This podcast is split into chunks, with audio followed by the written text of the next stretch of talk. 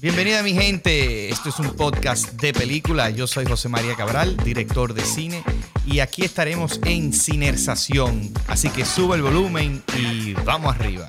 Vamos a conversar con Nashla Bogar, actriz y productora de cine en la República Dominicana. Ella tiene más de 20 películas como actriz, eh, muy exitosa, desde Viajeros, Junior, al principio de los 2000, luego Quien Manda, Código Paz, La Gonguna, Ladrones, Colao, No es lo que parece, Trabajo Sucio. Yo tuve la oportunidad de trabajar con ella en Hotel Copelia. Ella tiene mucho que decir, así que vamos arriba. Nashla. José. Qué lindo que estamos hablando de cine, cosa que hemos hablado mucho tiempo. Eh, ella es una queridísima amiga eh, y hemos estado, antes de empezar a trabajar juntos, que hicimos un documental, se llama Isla de Plástico. Pero antes de eso siempre teníamos como mucha ganas de, siempre. de trabajar juntos, no se había dado y luego nos hicimos dos proyectos juntos, eh, que Isla de Plástico y Hotel Copelia. Sí. Eh, Yo creo que en realidad, no sé si de tu parte, de esta, con, con la intensidad con la que yo lo soñaba, pero yo siempre quería trabajar contigo. O sea, ¿en qué? No lo sé. Pero me encantaba tu trabajo y nos conocíamos como amigos. claro. Pero tuve como esa cosa que a veces a uno le da como vergüencita decir que, mira, yo quisiera trabajar contigo, lo que sea. Yo siempre dejaba que por lo menos las situaciones se dieran y que tú te sintieras cómodo, que no fuera casi como una, como una especie como de compromiso, de que, conchale, ya Nashla me dijo que hay que crear algo. Y creo que fue lo mejor que nos pasó, Sí. que sucediera sin planearlo de Sí. alguna manera. Eh, incluso la manera en la que abordamos el documental eh, fue, fue naciendo sola. O sea, nosotros no, no teníamos la intención de, de- de ser, por ejemplo, eh, como la pareja que, que- que conducía la problemática, el documental. Yo recuerdo que eso fue creciendo en la, en la preproducción Ujú. como, ok, yo siento que aquí sí tenemos que, que tener como, ambos teníamos que ser nuestras propias palancas. Sí. Y yo creo que, que eso fue muy lindo. Claro, porque más allá de, de que es verdad que son- nosotros salimos, eh, somos los presentadores, como quien dice el documental, hubo un proceso creativo Sí. eh, donde al principio me imagino que me abordaron ustedes con la idea por el, el- el proyecto que yo había hecho eh, en realidad virtual, que era Vertedero Reality. Pero no fue solamente por eso. Ya. No, porque la manera en la que tú abordas los temas siempre era como picando y extendiéndote. O sea, había algo en ti que estábamos claros que tú eras el director perfecto para el documental. O sea, eso no, eso no fue como, mira, él tocó el tema del vertedero, yo creo que es perfecto para esto. No, es que tu personalidad, eh, tu manera incisiva, eh, pero sin invadir, de, de tener información, de sacar como con una calma que, que te caracteriza, porque yo siempre he dicho que tú tienes como una calma que te caracteriza, pero tú disparas por esa boca como que, y de repente tú, lo- tú te miras y es como, no está pasando nada en tu cara y lo que tú estás diciendo es algo sumamente contundente. Y esa era la persona que necesitábamos para dirigir ese documental. No, y estoy muy agradecido porque fue, fue mi primer documental. Y, ¿Qué? Sí. Ay, es verdad. Bueno, sí. Yo había hecho eh, eh, lo de cortometrajes. 360, exacto. Lo de Sobeida, Espejito por Oro. Pues mira. eh, todo ese tipo de cositas así como eh, virales para YouTube y las redes. Pero mi primer largometraje documental fue Isla de Plástico. ¿Qué? ¿Tú sabes que yo no lo había visto así? Sí, sí, sí, sí, sí. Y el mío también. O sea, la primera vez que produzco un trabajo documental también. Que tú sabes que a veces los documentales. Los documentales tienen como dos maneras de verse. La gente puede pensar que es fácil porque es casi ser testigo de la vida misma. ujú. Eh, pero yo creo que eso es como lo más complicado del documental, Ujú. justamente saber ser el ojo que mira eso y saber de qué ángulo se mira. Y por eso es que yo siento que el documental tuvo tanto éxito, porque siendo un tema muy controversial, eh, muy poco tocado en República Dominicana, se tocó de la manera en que la gente se conmovió. Sí, y teníamos, sí, estoy de acuerdo, y, y para recalcar un poco eso, acuérdate que siempre hablábamos como teníamos un reto muy grande como equipo, que era, estamos haciendo un documental sobre un, sobre un objeto. Exacto, eso te lo dijiste tú una vez y a mí me pareció genial. O sea, como cómo, cómo crear empatía. Por algo inerte. Sí, o sea, es un objeto, no hay... Eh, es verdad que ese objeto termina afectándole al ser humano, termina afectándole a especies. A la vida misma. Y a la vida, pero era un, era un plástico, era una botella de plástico. ¿Cómo la gente iba a crear empatía por una una cosa que, que, que, no tiene ninguna conexión eh, emocional con nadie. Entonces como que tuvimos ese reto y, y yo creo que sí, que, la gente como que conectó con el documental. Totalmente. Todavía, o sea, es un documental que se hizo en el 2018 y se presentó en el 2018 porque ya tenía bastante, teníamos meses haciéndolo en el proceso de post y la gente lo, lo todavía lo sigue, o sea, lo sigue compartiendo desde YouTube y la gente todavía sigue entendiendo que lamentablemente vivimos en una situación muy parecida todavía. Sí, sí, cuidado, sí, igualito. Aunque haya cambios y haya avance, pero sí es verdad que estamos muy parecidos. Sí, yo, yo estoy, me sorprendió realmente. Eh, yo sabía que estábamos en, un, en, en algo muy especial, pero no sabía que un documental eh, se volviera como popular. Eh, y no estoy hablando de la calidad o no del trabajo, porque al final eso lo decide el público, pero, pero sí realmente eh, se volvió popular, o sea, tiene mucho, mucha visita en YouTube. Y también yo siento que en estos últimos años, los documentales han dado un giro. Eso también es cierto. ¿Verdad? Y yo creo que nuestras tendencias también lo fueron en el documental Isla de Plástico. Yo siento que antes el documental era visto más como un material didáctico, casi como un libro con audiovisuales. Pero en esta ocasión la gente pudo sentir que había una historia detrás. Sí. Lo que tú comentas del reto de, de convertir el objeto en un protagonista que tuviera vida propia. Claro y eso se, se, manejó de manera magistral. En el caso tuyo, por ejemplo, tú supiste maniobrar eh, ese tema tomando en cuenta que quienes manejan ese objeto son los seres humanos. Entonces por eso le diste ese enfoque que a nosotros nos encantó tanto. Y, y bueno, y para mí a, nivel de química yo siento que ahí fue que la probamos, José. Sí, claro. Como nuestra dinámica de trabajo. Definitivamente. Y, y qué chulo que empezamos así, porque eh, quizá la mayoría te conoce como actriz eh, porque es lo que más tú tienes tiempo haciendo, creo yo, no sí, sé. Sí, sí. Eh, pero, pero esta vez fue como productora Y, y, después fue como actriz. Y los documentales son algo que tú, que tú estás muy conectada porque no solamente estás como productora con tu empresa Cacique, junto a David Gilberto, sino también tú acabas de dirigir un documental. Eh, ¿Cómo fue eso, dirigir una película después de tanto tiempo como siendo actriz y decir, mira, a partir de ahora, o no sé si a partir de ahora, pero en este momento estoy lista para contar algo desde mi posición de autor?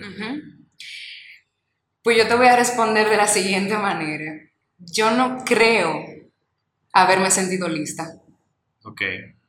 Y eso no significa nada malo, o sea, yo, eh, no se trata de capacidades, sino como yo creo que yo tenía tan lejos la idea de, de convertirme en directora, aunque sea de una única pieza, tú sabes, pero lo tenía tan lejos que, que cuando me tocó la oportunidad, cuando se me dio con este tema, con estas aperturas, tú sabes, como cuando se me dio el escenario, yo sentía como, ay, tanto lo soñé y tanto lo deseé que me llegó justo cuando abrí los ojos. Entonces, ahora, encárgate. Y eso me, me llenó de muchísimo miedo, José. O sea, yo eh, creo que los primeros meses de desarrollo del documental, yo me la pasé aterrada. Porque... Bueno, hablamos mucho. Yo te, yo, yo te llegué a consultar muchas cosas. ¿Cómo fue tu experiencia para empezar? ¿Cómo es que tú haces para para no tenerle miedo a lo que regularmente provoca miedo. Claro. Eh, yo le tengo mucho respeto, José, mucho respeto al público. Entonces yo no quiero hacer nunca algo que no esté a la altura de la expectativa del público. O por lo menos yo como público, cuál sería mi expectativa. Entonces yo me, me veo en ese espejo y digo, lo que yo estoy haciendo realmente complace, eh, conmueve, llena la expectativa. Entonces ahí es donde uno comienza como a sentirse un poco cuando como que el piso se te mueve. Pero yo tuve la fortuna de, de contar con consultas como la que te hice a ti, amigos y amigas que me dieron como un poco esa seguridad, hablaban conmigo y me decían, en, o sea, lánzate, eh, no le tengas miedo a tocar un tema sin pretensiones. O sea, lo más lindo del cine para mí es cuando una persona aborda una idea sin pretensiones. Y creo que todos hemos cometido ese error en algún momento, como por lo menos mis primeras películas producidas, yo recuerdo que, que, era sumamente como ambiciosa la manera en la que uno quería realizar ese trabajo, pero conforme fue pasando el tiempo, yo comencé a desmontar esos fantasmas y decía, yo tengo que enfrentarme al cine, que es mi herramienta de comunicación, sin la pretensión de que, que sea lo que sea, que, que se convierta el resultado en lo que fluyó en el momento y hacerlo de la mejor manera, pero según lo que fluye en el momento. Entonces eso me ayudó. Y además que conté con un gran equipo, que fueron todos mentores en sus áreas. Joanne, que es una documentalista, ella fue mi investigadora en este documental. Andrés Curbelo fue mi primer asistente de dirección y fue el que parió conmigo la idea de cómo contar el documental. Israel Cárdenas, que es mi director de fotografía en el documental, también estuvo presente en reuniones de preproducción que ni siquiera le correspondían porque le interesaba tanto la idea y estaba tan entusiasmado como yo que decidió aportar voluntariamente. Entonces, de verdad yo puedo decir que, que conté con un equipo que me ayudó a crear esa columna. Mortal. Y, y el cine, tú lo has dicho varias veces, como que tu sueño, o sea, como, y lo compartimos juntos, porque yo no, yo no quiero hacer otra cosa que no sea cine. Eh, ojalá siga haciéndolo siempre. Sí, ojalá. Yo lo voy a seguir haciendo, eh, aunque en algún momento baje el ritmo o se ponga más difícil, pero la conexión que yo tengo con, con una película es, es, demasiado fuerte como para abandonarlo. ¿Por qué, ¿Por qué tú, o sea, cómo viene esa idea de yo quiero hacer cine? ¿Cómo empezaste tú como actriz? Eh, hay como dos inicios en mi carrera de cine, en mi vida, para no llamarle carrera. Cuando yo era chiquita, a mí me encantaba interpretar otras vidas. Ese era el juego mío. Yo casi no tenía muchas amiguitas ni mucho amiguito, entonces yo me la pasaba en las paredes de mi casa y mi juego era interpretar personajes diferentes. Y, y, jugaba mucho con eso, con mi papá, mi mamá, o sea, siempre y, trataba de respetarlo, o sea, no me podían hablar de Nashla, me tenían que decir la gitana, la cadete, la que tú sabes, como que yo creo que también como que eso por más infantil que suene, para mí fue ahí. Cuando yo, a mí me interesó explorar otra forma de ver la vida. Y lo hacía eso con las herramientas que le dan a un niño, disfrazarse, maquillarse, como fantasía con eso. Pero con el tiempo yo creo que también me inclinó muchísimo la psicología. El conocer la conducta humana, estudiarla, encontrar como la grandeza detrás de actitudes muy cotidianas, como qué quiere decir eso. Y creo que esa mezcla de la niña que le gustaba interpretar con la adolescente que se sentía atraída por la psicología y la conducta humana, entonces como que eso fue perfecto para mezclar una pasión que es interpretar, es actuar justamente, crear historias, hacer cine. Para mí ese fue mi inicio. Pero si a nivel de carrera tú me preguntas, yo audicioné para una película mm, que se llamó Viajeros. Eh, en el 2006. Eh, se, hizo se, se, estrenó, en el 2006, se hizo en el 2005. Ahí conocí a Fran Peroso. Nice.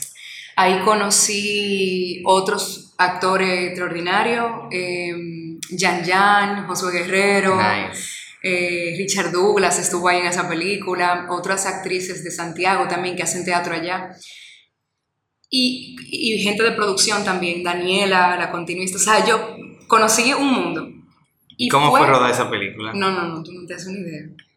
Porque además Viajero, eh, digo, tú sabes más que yo, porque Sí. hiciste la película, lo que yo recuerdo es de un grupo de personas que, que se fueron en Yola que se fueron en Yola. Ajá. ¿Hacia dónde iban? a Puerto A Rico. Puerto Rico. Era ficción, pero estaba como medio inspirado en hechos reales, pero era full ficción. Ujú. Yo creo que nosotros fuimos afortunados porque esa película eh, pagó muy bien para la, para la época. Estamos hablando del 2005 y a mí me pagaron 75 mil pesos. Eso era como, Claro. dime, eso, yo no tenía carrera de actriz. Eh, yo Y me gané dos, mi tres audición. semanas. Sí, no, y además eh, nos sometieron a todos los actores a, a mucho estrés. O sea, nosotros nos dejaban en el, en el monte donde grabábamos, nos, nos dejaban ahí. Eh, por horas muertas. Y nosotros a veces preguntábamos como, ven acá, ¿y esto es realmente necesario?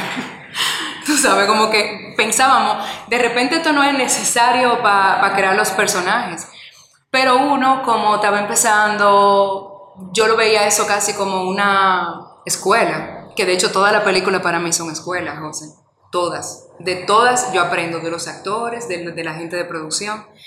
Entonces, para mí esa fue la, la primera experiencia. Y conocer a Panchi. Tú sabes que Panchi tiene mucha culpa Panchi Fran Fran Peroso. Peroso. Panchi tiene mucha culpa de lo que yo soy hoy.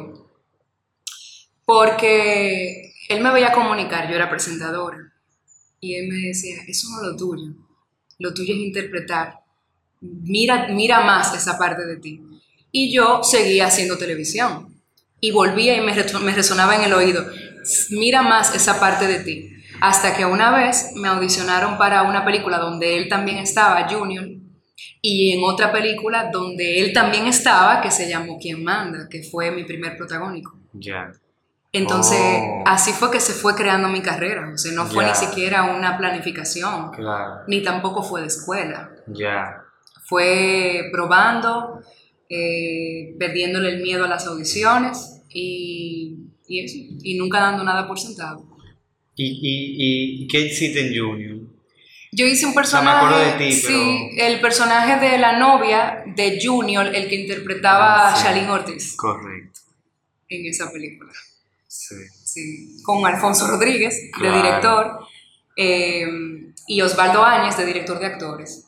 Ok. Yo tengo mucha historia con Osvaldo Áñez. Buenísimo. Entonces, quien manda fue, aquí estoy viendo en el 2013. Me acuerdo el boom de quien manda. ¿Tú sabes la historia del casting de esa No, película? no. La actriz principal era otra persona. Ya estaba asegurada la otra persona. Yo no me sabía esa parte de la historia. Pero los productores de Larimar me pidieron que se abriera un segundo casting y yo voy a audicionar. Me escogen para el papel, pero yo no sabía que ya había otra persona eh, preparando incluso, creo que hasta llegaron a ensayar en un momento o a hacer una lectura con esa otra persona. Entonces, tú sabes que a nivel como de sociales, fue un momento medio incómodo porque pudiera haber parecido que, que yo le habría arrebatado como el, el personaje a una gente. Tú sabes, y eso a mí me, me generaba mucha intranquilidad Claro. porque eso es lo último que yo quiero que piensen. Pero, pero sí pasó. Y también recuerdo que ese personaje principal tenía una cabellera larga y cuando yo fui yo tenía el cabello caquito, así como tú te has pelado ahora. Y me, me, me pidieron ponerme una peluca para hacer el casting. Ok. O sea, es- te estoy diciendo como eh, eh, recuerdos vagos que tengo de ese momento, pero yo recuerdo que sí, que, que eso fue algo que me, me- me pidieron hacer. Muy bien. Y fue realmente una experiencia popular, muy fuerte. Sí. Esa película nunca se hizo con la pretensión de ser popular ni taquillera y fue una de las, creo que fue la más taquillera de ese año. Sí, sí, seguro. Eh, se hizo con muy poquito presupuesto, eh, con muy pocas pretensiones y fue entre amigos. O sea que la experiencia fue muy linda. Sí, no, yo me acuerdo de eh, que fue todo un boom y la gente súper... eh, porque si bien eh, era comedia, era como una comedia romántica, era un, otro tipo de comedia Ujú. eh, en ese momento. Y, y na- yo creo que iban a hacer un remake o algo. Lo la compraron la película. La compraron. Y de hecho, eh, estoy consciente de que hemos sido referencia en otros países de obras que abordan el tema y utilizan nuestro póster como referencia y hacen... Nice. El póster está muy bueno. Sí, sí, sí. Se hizo muy bien. Se, se, se, mandó el mensaje correctamente. Sí, sí, sí. Luego entonces vino Código Paz, vino La Gunguna, Todos los hombres son iguales. ¿Rainbow fue tu primera, la primera película como productora con Cacique? Sí. Ok, ok. Esa fue mi primera producción. ¿Qué tal? Enorme. Enorme. Sí. Si yo, qué sé yo, pudiera dar el tiempo atrás, posiblemente yo hubiera escogido un proyecto más pequeño. Ok. Pero por el hecho de, del desconocimiento, o sea, por la ilusión también de nosotros crear esta historia que estaba basada en una novela muy bonita eh, de Pedro Cavilla que se, llama, se llamaba eh, La Z, de hecho el nombre del personaje principal. Nos enamoramos tanto de esta historia y nos ilusionamos tanto que la verdad es que a mitad de camino, cuando se nos hizo difícil, ya era como, bueno, vamos a terminarla porque la, la historia lo merece.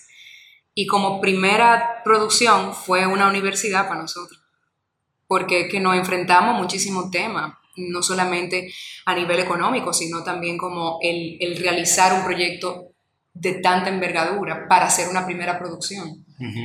Afortunadamente quedó muy hermosa, muy hermosa. De hecho, ahora se va a presentar en una plataforma digital para que la gente la pueda ver después de tantos años de estreno. Eh, y es una película que yo tengo muy cerca de mi corazón porque fue la primera película que me permitió hacer un papel, un papel eh, profundo. Y yo tenía mucha ganas de mostrarme a mí misma que yo lo podía hacer. Que no era como la típica protagonista de las comedias románticas, que, ay, ella es Nashla siendo Nashla, es ella siendo Nashla con otro nombre. Yo quería realmente como probarme que yo tenía esas profundidades y me gustó el resultado realmente. ¿Y cómo es eso de que tu esposo te dirige? Muy bonito, muy bonito. La gente puede pensar que es complicado, porque los problemas de un que, trabajo... Que seguro saben, pero el que no saben es David, David Mal, con quien hablaremos también. Eh, y, y, ellos han colaborado mucho, pero me interesa saber cómo es eso, porque yo no, yo no he tenido esa experiencia. No. No estoy casado todavía. no, pero te cuento. Mucha gente puede pensar que es complicado porque los problemas de la casa se llevan al trabajo y viceversa. Pero en el caso de nosotros no ha sido así. De hecho, David es de las personas que más protege mi trabajo y que más interesado está en dejarme brillar. Y, y, se preocupa y se esmera para que, qué sé yo, hasta el entorno en el que esté, yo me dé mi lugar. O sea, él es una persona que realmente empuja mi trabajo y es uno de los, que, de los primeros que me aplaude. Y yo lo hago con él también. Entonces, eso hace como que en el set ambos estemos empujando para que ambos hagamos el mejor trabajo. Claro. No hay una cosa de sabotear el trabajo del otro, no llevamos conflicto al set, no lo llevamos. Y creo que el hecho de tener ideologías muy parecidas hace que, que empujemos para el mismo sitio. O sea, no, no, no tenemos un tirijala. Sí tenemos diferentes puntos de vista. Claro. Y eso sí es un tema que nosotros lo sabemos, tenemos que ecualizar esas cosas a veces antes de llegar al set. Tú sabes como, ok, así como lo veo yo, así como lo ves tú, pero sabe como cuál es la fina línea que no se cruza eh, entre, entre tú decir lo que opinas y mantener tu camino o pisotear el camino del otro. Tú sabes. Y yo creo como que esa armonía la hemos sabido llevar. Qué bueno. Eh, sí, sí. Y, y, bueno, vamos a hablar un poquito de, de, Hotel Copelia. Sí. Porque los dos tenemos anécdotas y cosas lindas que recordar. Yo me acuerdo que fuiste al casting y honestamente yo no te veía en, en ningún papel. Yo quería probarlo porque siempre, siempre he sabido que tú eres muy talentosa, habíamos trabajado juntos en el documental, pero no lo tenía como en mi cabeza, o sea, como que no, uh -huh. no era algo que yo estaba pensando. Aún así dije como, no, no, no, vamos, vamos a explorarlo. Y, y fuiste al casting y, y, y, te ganaste ese papel. Eh, literalmente me, me convenciste de la primera vez y claro, cuando cuando hacemos el, el casting también junto a Lumi, porque era importante verla a ustedes dos juntos, la química que pude ver entre ustedes dos en, haciendo esos personajes fue fabuloso. Lo para mí. pudiste ver. Lo vi. Y, y como que inmediatamente ahí dije, eh, hay que trabajar con, con Ashla, igual en ese momento con Lumi y con todas las otras actrices y actores que, que al final terminaron en la peli. Pero en tu caso, eh, fue así, o sea, yo no sé si yo te lo había comentado. Sí, Que- creo que creo que habíamos lo habíamos- lo hablado. Y, y algo que me, que me gustó mucho de, de- de trabajar contigo fue que nosotros, luego de, de cada día de rodaje, eh, nos íbamos a cenar para reescribir de cierta manera, no, no tanto las acciones, pero sí los diálogos y como cositas pequeñas. Eso fue hermoso. que porque cada día de Copelia eh, como que se, se desenvolvía solo y como que daban cosas diferentes. Y, y entonces yo siempre estaba inseguro del otro día como uff esto cambia ahora porque el personaje hizo esto no hizo aquel Pero tú tienes apertura y eso es bellísimo. Y no lo pierdas nunca, José, porque eso hace que tus historias crezcan y, y que se convierta en algo, o sea, tú eres el director de esa orquesta, pero la orquesta tiene vida propia, entonces como que yo siento que tú tienes esa cosa como director que te ayuda a ser extraordinario, que, que tú permites que los actores te colaboren, tú sabes, tú le das libertad creativa, como, como esas conversaciones que teníamos. Y qué bueno que tú me dejaste audicionar, o sea, que, que abriste tu mente, porque es, si no es la más, es la experiencia más eh, de la que yo estoy más agradecida ok eh, como, como actriz. Toda la película me dan una oportunidad, eh, José, y eso obviamente, cada una me tiene en el lugar en el que estoy y cada una por haber dado el voto de confianza de yo ser una de, de parte del reparto de la película, obviamente eso para mí tiene, es como cada, cada película tiene un trofeo, cada, cada producción que me permite trabajar con ellos tiene su trofeo. Pero es, no es menos cierto que Hotel Copelia, como intérprete, me permitió desarrollar algunas partes de mi, de mi crecimiento actoral. Tú sabes, el que yo he venido desarrollando en todos estos años. Entonces, esa película me permitió eh, destilar un poquito eso. Y creo que también le permitió al público apreciar eso. ok ¿Sabes? Como que como que siento que fue una herramienta para que también la persona volteara a ver esa parte de mí como intérprete que, que posiblemente no había visto anteriormente o de manera muy tímida en otros proyectos. Ok Y yo creo que tiene mucho que ver con, con, con la versatilidad que una, que una persona siempre quiere tener de su trabajo. O sea, yo siempre he querido crecer. O sea, para mí e- el estancamiento tiene mucho que ver con el, el tú dar por sentada las cosas, como, ay, ya yo llegué, ay, ya la gente me busca, ay, ya yo no tengo que probarle nada a nadie.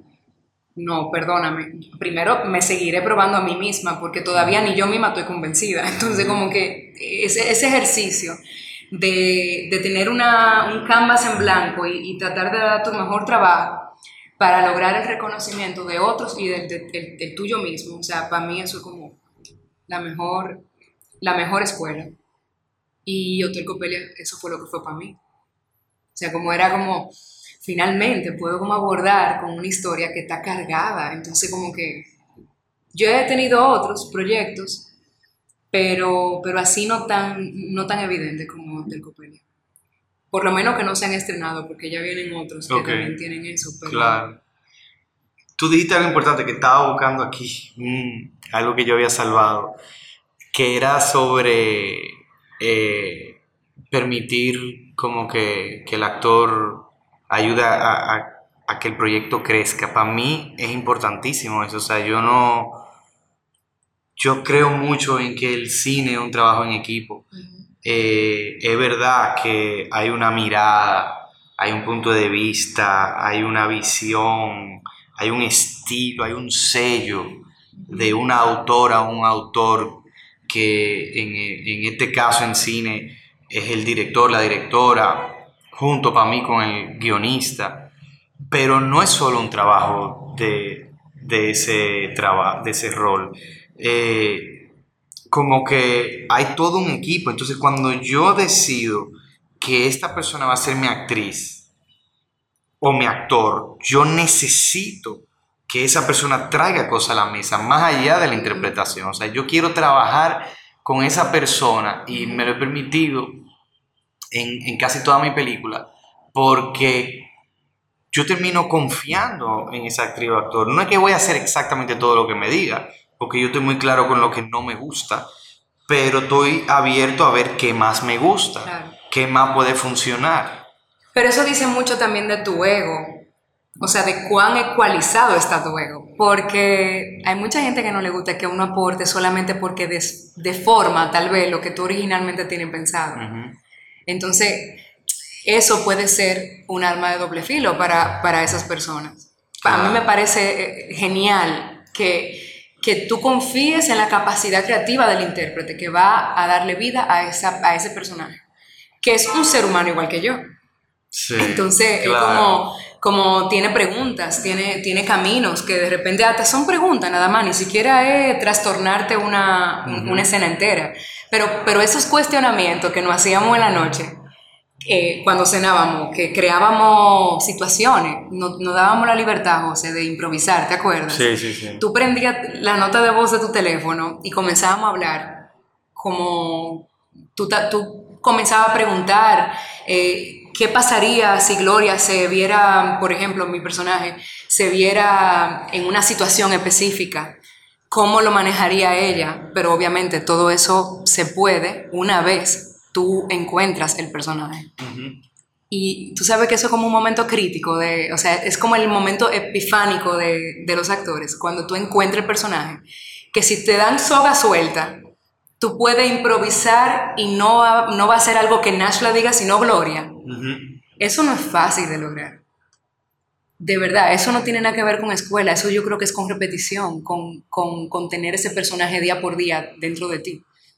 Darle, darle espacio en tu mente para que ese personaje crezca ahí adentro. Ya solito va a empezar, habla solo, solito. Que tiene mucho que ver con la anécdota que estaba buscando aquí que bueno, no, no, no, la encontré, pero era, decía algo como, creo que lo leí en un libro, le hice una foto, que era algo como una actriz le pregunta al guionista, eh, una pregunta, estoy leyendo aquí que en la página 25 ella pensaba de una forma, pero en la página 60 dice algo que se contradice a lo que dice en la 25. Eh, ¿Me podría decir que, por qué? Y el, y el guionista le dijo, yo no sé, yo solo soy el autor. Entonces, es como... Eh, sí. Tú también tienes que encontrarlo. Encuentra el camino para que ese pincho llegue ahí, tú sabes, cuando tú te despeines. O sea, para mí, eh, eh, yo tengo una, una, historia parecida con eso. el director de teatro Manuel Chapuzó. Sí, muy bueno. Sí, él hizo El hijo de puta del sombrero, él era el director de esa obra. Eh, en el que yo hago el personaje de Vero junto a Pepe Sierra eh, y otros actores, pero mi personaje interactuaba mucho con Pepe Sierra. Y a Manuel Chapuzo yo siento que le gusta mucho crear plásticas. O sea, e, él, por ejemplo, coreografía, coreografía la, la obra en función de la posición en la que a él le interesa ver los actores. Okay. Es una manera inversa de cómo trabajamos el cine, por ejemplo, o u otro director de teatro maneja más el análisis primero y luego la posición, pero él lo hace a la inversa. Y una vez, él me fijó que yo en ese diálogo me pusiera en el centro del escenario y lo dijera desde ahí. Y yo le pregunto, pero Manuel, ¿y qué voy a hacer yo ahí? ¿A qué voy yo al, centro del escenario cuando ni siquiera un mueble hay? Y él me dice, esa no es mi tarea la tarea tuya es encontrar ese objetivo. Entonces, como actriz, yo lo que hice fue que comencé a buscar anterior a ese momento eh, situaciones, objetivos, obstáculos que me hagan llegar a ese lugar para decir el texto desde ahí. Y creo que es una cosa como medio auto, eh, eh, em, como la autonomía de la creación del personaje que, que se me dio ahí en esa obra y yo he estado en otras obras en las que él ha sido el director y tiene la, misma mecánica. y me gustó, la verdad, como que siento que tengo cierta responsabilidad sobre las intenciones de mi personaje. No necesariamente las acciones, sino las intenciones de mi personaje. Ya. Y eso me gustó. Claro, porque es que muchas veces la gente, o hasta yo creía eso antes, que tú tenías que tener la respuesta de todo. Eh, como director, sí, es muy importante tener respuestas. O sea, no, no, no quiero decir que no, hay que estar súper claro de lo que uno quiere, pero que no está mal que haya momentos donde tú no tengas la respuesta. Estoy completamente de acuerdo. Donde incluso no tener la respuesta puede ser un momento eh, más creativo de, porque vas a explorar a encontrarla. Es como, tengo que bloquear una escena, eh, que es eh, definir cómo se van a mover los actores en, en esa secuencia, en esa escena y como que a veces me preguntan, ok, ¿y yo qué estoy haciendo? Y yo a veces no tengo, no tengo puta idea. Y es como, eh, espérate, vamos a ver, vamos a leerlo, vamos, ok, intenta esto, ok, cierra la... No, y, y tú buscando cosas eh, y, y, dando direcciones eh, físicas, que es muy importante, para siempre tener movimiento pero también dependiendo de la escena, dependiendo del personaje, lo sé.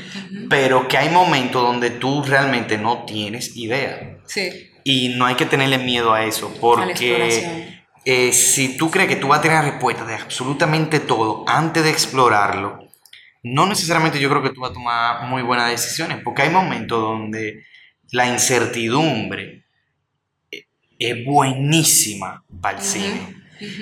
Para mí, todas las películas parten de una pregunta. ¿Podrá chica salvar a chico? ¿Podrá, o sea, pregunta clásica, genérica, pero son preguntas y te puede ir, claro, te puede ir mucho más profundo con las preguntas, dependiendo de la película, dependiendo de, de, lo que se quiere contar, pero que, que son preguntas que tú vas definiendo como espectador viendo la película, como autor haciendo la película, como actriz interpretando la película. Entonces algo como que... Pero hermoso. sí. Por eso es que nos gusta tanto el cine. Claro. Porque yo creo que como un mundo paralelo. ¿Podrá el cine salvarme de esta miseria? Exacto. De existencia. Exacto. Sí, el cine. Y yo creo que es un buen catalizador. Total. Y, creo que es nuestra válvula de escape, además. Porque, y esto te lo digo en el plano personal, yo vengo de la televisión y yo crezco en medio de un público que espera muchas cosas de mí. Y esa necesidad de validación también a veces no me permite mostrar o evidenciar mis libertades por temor a herir o a ofender a alguien. La actuación es mi válvula de escape. Es el lugar donde yo puedo ser y no ser. O sea, yo puedo ser eh, a través de, cosas que son mías, que se las presto al personaje, y no ser también, y sentirme bien por ello. Y no juzgar, no juzgar a los personajes, por ejemplo. O sea, para mí eso es uno de los ejercicios más bellos que yo hago cuando, cuando leo una historia. Eh, el, crear empatía con el personaje, no importa que ese personaje haga cosas que yo no haría en mi vida, pero yo trato de, pensar qué me hubiera pasado en la vida para que Nashla llegue a, ese, a esa circunstancia, a esa consecuencia.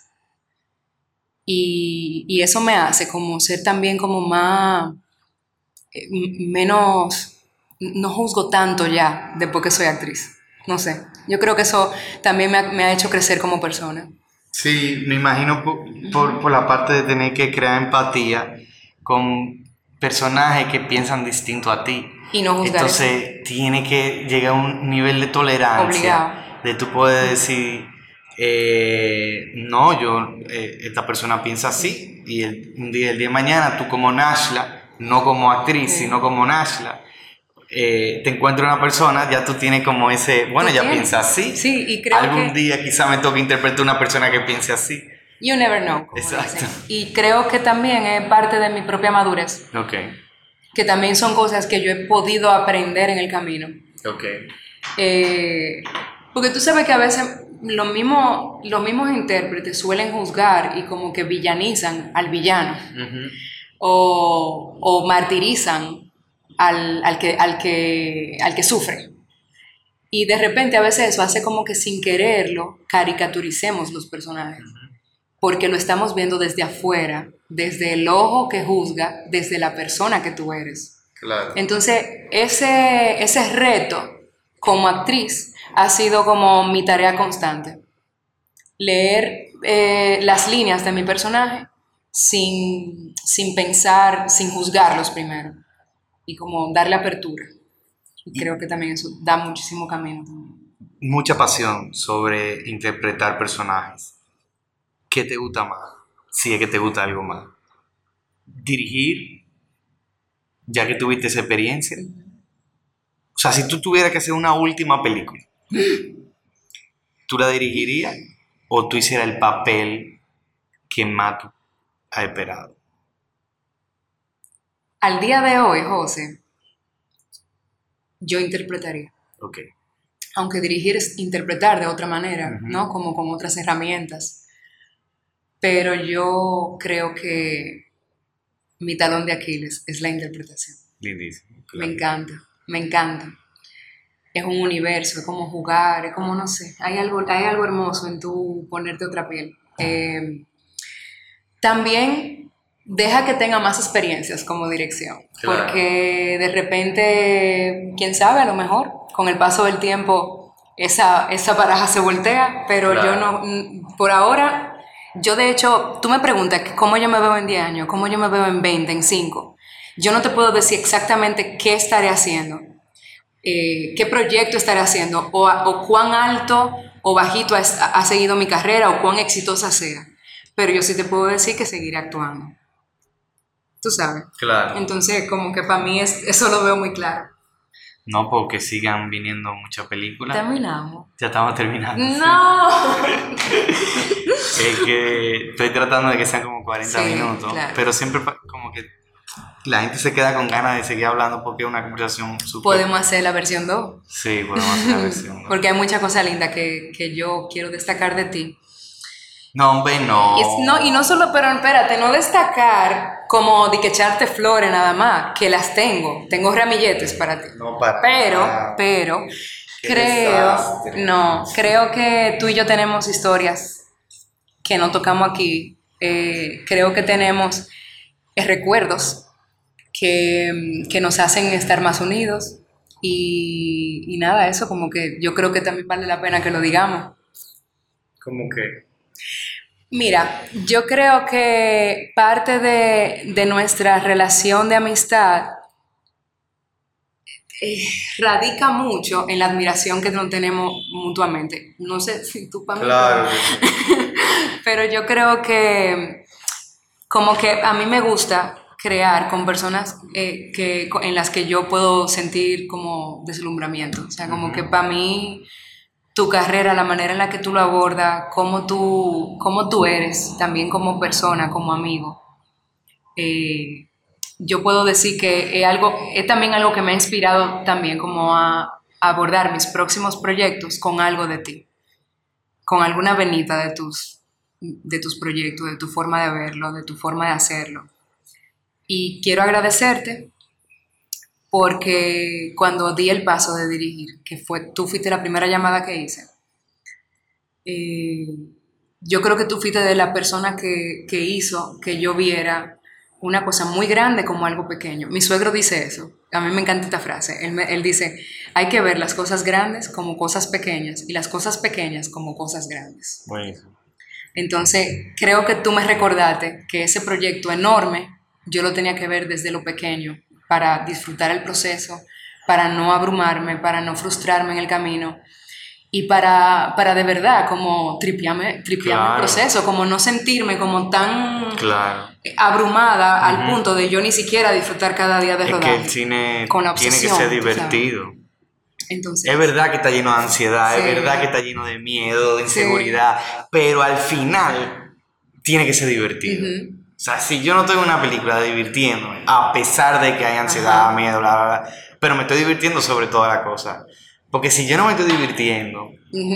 y me imagino que te pasó igual, si, si uno no se está divirtiendo, el público menos. Menos, totalmente. A pesar de que a veces se ruedan películas en condiciones súper extremas, difíciles, pero hay algo dentro que está diciendo esto es divertido, aunque yo esté al borde de la muerte, en sabrá qué montaña, eh, subiendo qué sé yo qué. Aunque yo esté sufriendo enormemente lo que está pasando el personaje en el Correcto. momento, cuando uno llega a la casa después y uno, uno se pone a pensar en lo que acaba de pasar, es como realmente hermoso. Claro. Tú tener como eso. Así que gracias. Súper. Pues lindísimo conversar contigo. Igual, te quiero.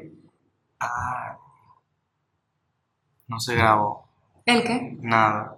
¿Cómo que no se grabó? No. Mentira, tú, tú me estás relajando. No, no, no, no se grabó. No se grabó en la conversación entera. Ajá. ¿Qué? Mentira. ¡Ah, coño! Yo, que esto no va a salir igual. Esto no es como Panchi. ¡Qué susto! Sí. Quedó muy linda. Sí. Quedó Bueno, linda. gracias. A ti. Abrazos. Abrazos. Síguenos en nuestras redes sociales arroba Cinersación o dale follow a esta cuenta de podcast y activa las notificaciones. Y si te gustó, no olvides compartirlo. Nos vemos en el próximo podcast.